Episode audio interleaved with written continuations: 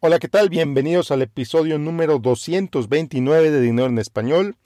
Yo soy Miguel Gómez, consejero financiero, y el día de hoy te voy a compartir mis deseos y mis predicciones financieras para 2021.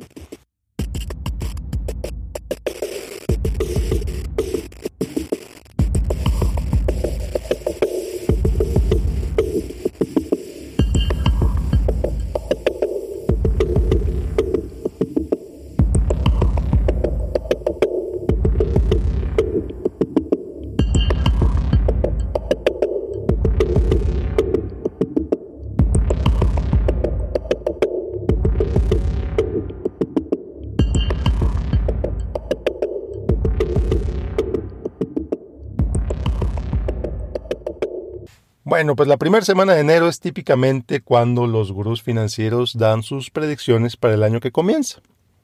Si revisas los medios financieros, si, lees medios de este tipo, si escuchas medios de este tipo, escuchas este podcast, por ejemplo, yo también voy a dar un par de predicciones en un momento, pues te vas a encontrar con cientos de predicciones sobre la economía, sobre las finanzas, sobre el precio del dólar, etcétera, etcétera, etcétera. Y antes de pues le pongas atención a todas esas predicciones, te invito a que leas lo que esos mismos gurús dijeron el año pasado y que compares contra qué fue lo que realmente pasó. Y te vas a dar cuenta que prácticamente nadie predijo el impacto del virus en la economía global. Prácticamente nadie predijo lo que las autoridades gubernamentales iban a hacer respecto al virus. Que realmente el virus no fue el que destruyó la economía, fueron los gobiernos los que destruyeron la economía. Prácticamente todos los gobiernos del mundo, de los principales países desarrollados, tomaron una u otra medida conocida como el lockdown, encerraron a sus ciudadanos. Algunos gobiernos del mundo dieron apoyos financieros a sus ciudadanos. Algunos gobiernos no hicieron ni uno ni el otro. México, hablo de ti y veremos cuáles medidas funcionan y cuáles no. Revisas la evidencia científica, te van a decir, algunos te van a decir que los lockdowns fueron un éxito tremendo, otros te van a decir que los lockdowns fueron una pérdida de tiempo y te van a señalar lugares como California, por ejemplo, que tienen una de las medidas más estrictas de lockdown. Y resulta que California está explotando en números de casos del virus. Pero bueno, en resumen, nadie o prácticamente nadie predijo el impacto que iba a tener el virus y las la respuesta que los gobiernos iban a ofrecer ante ese virus. Y pues bueno, el virus estaba desde diciembre o desde antes y nadie lo incluyó en sus, en sus pronósticos para el año. Importante notarlo.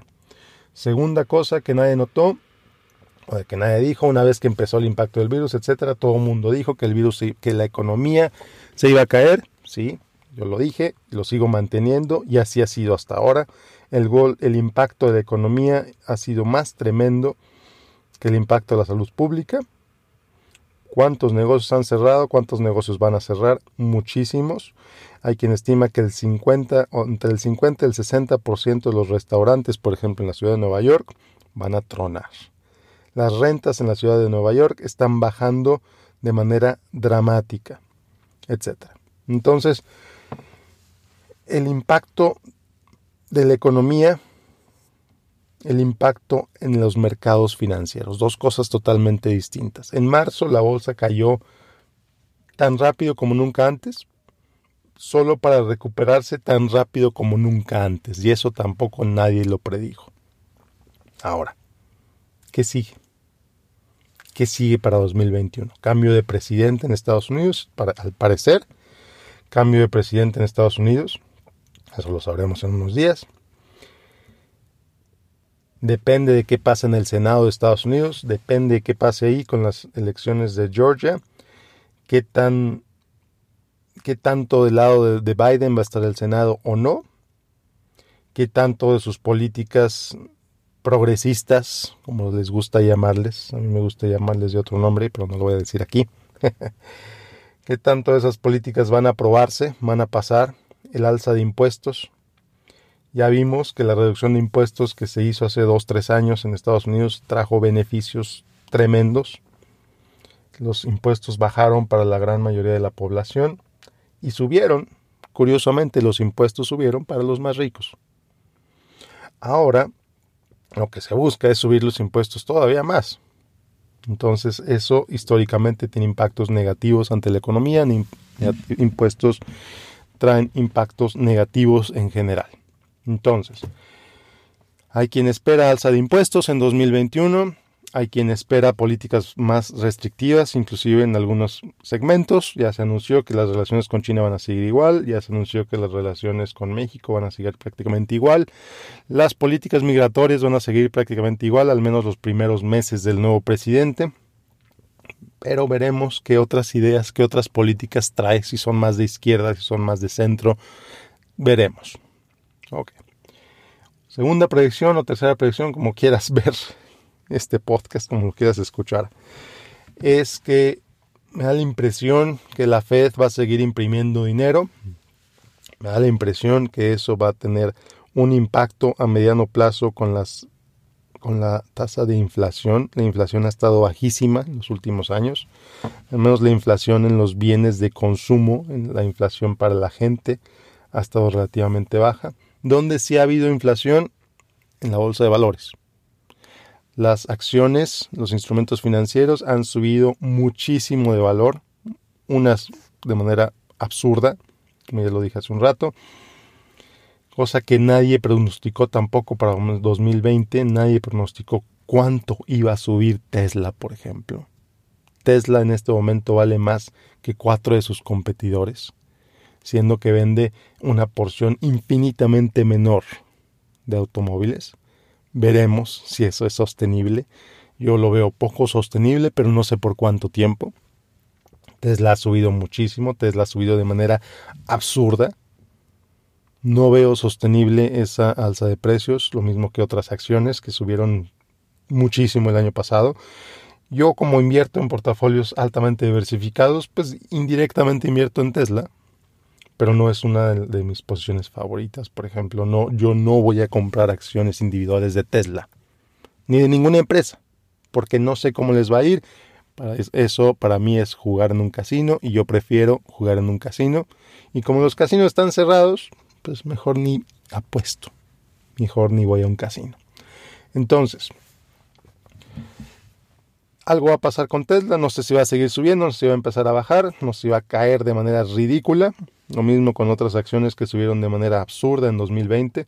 Ya están muy, muy, muy sobrevaluadas. ¿Van a seguir sobrevaluándose? No tengo idea. Pero están llegando, están llegando ahí a ese punto. La última vez que eso pasó, en 2000, empresas sobrevaloradas tronaron.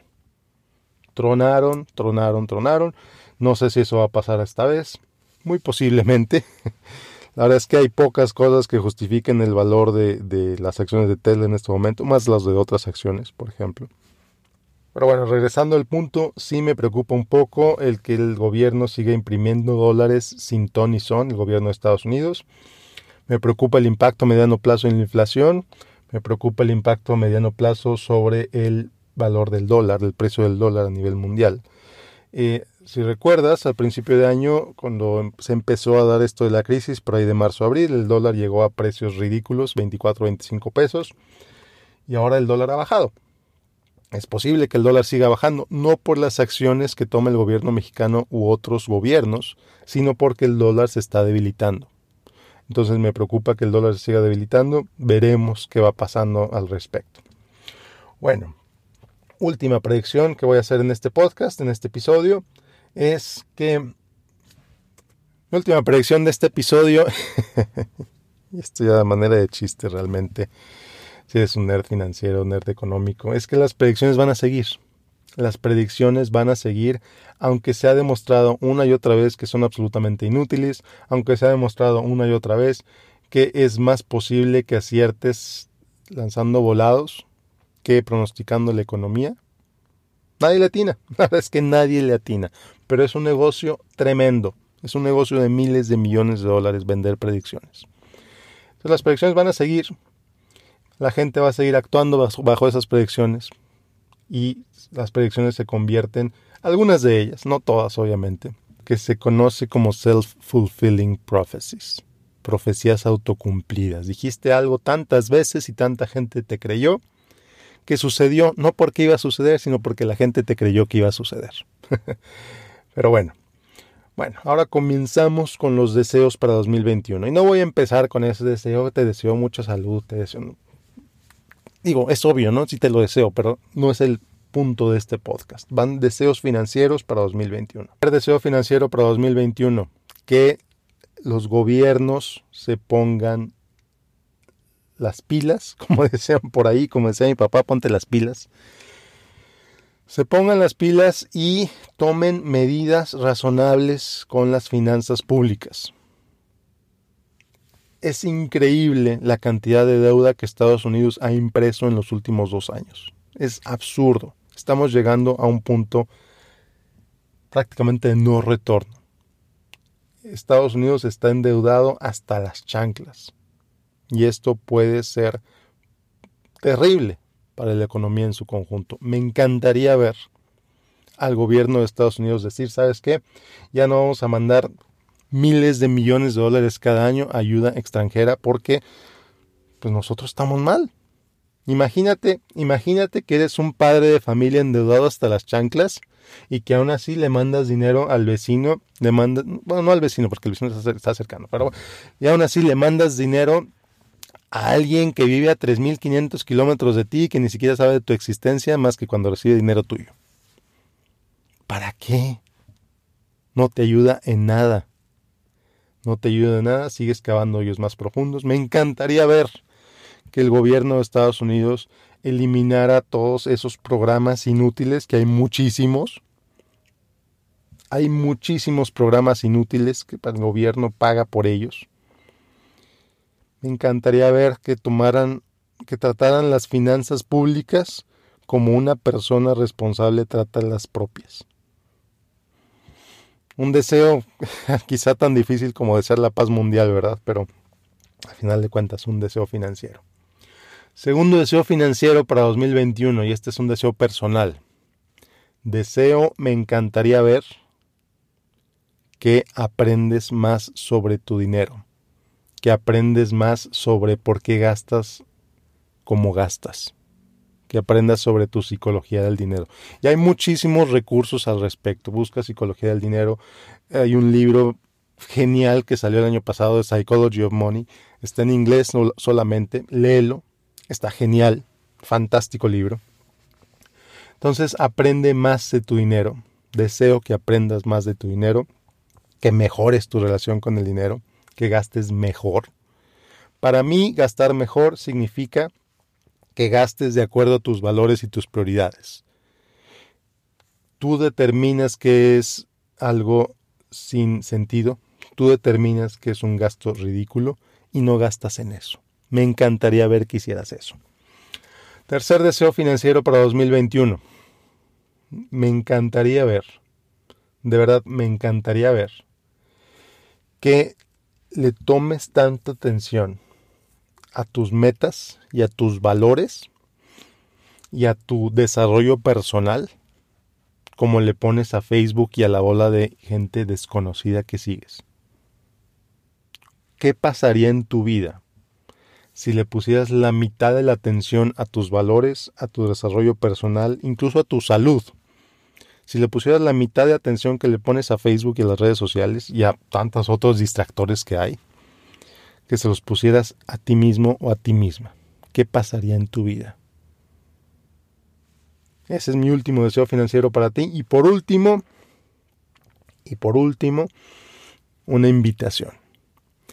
Te quiero invitar a que en 2021 te comprometas a ser mejor a ser mejor papá, a ser mejor mamá, a ser mejor hijo, a ser mejor hija, a ser mejor con tu dinero, a ser mejor en todos los aspectos posibles.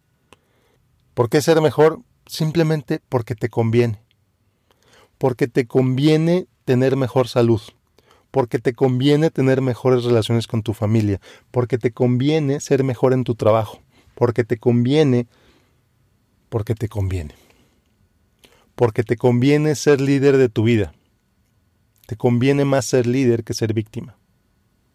Te conviene tener mejor salud.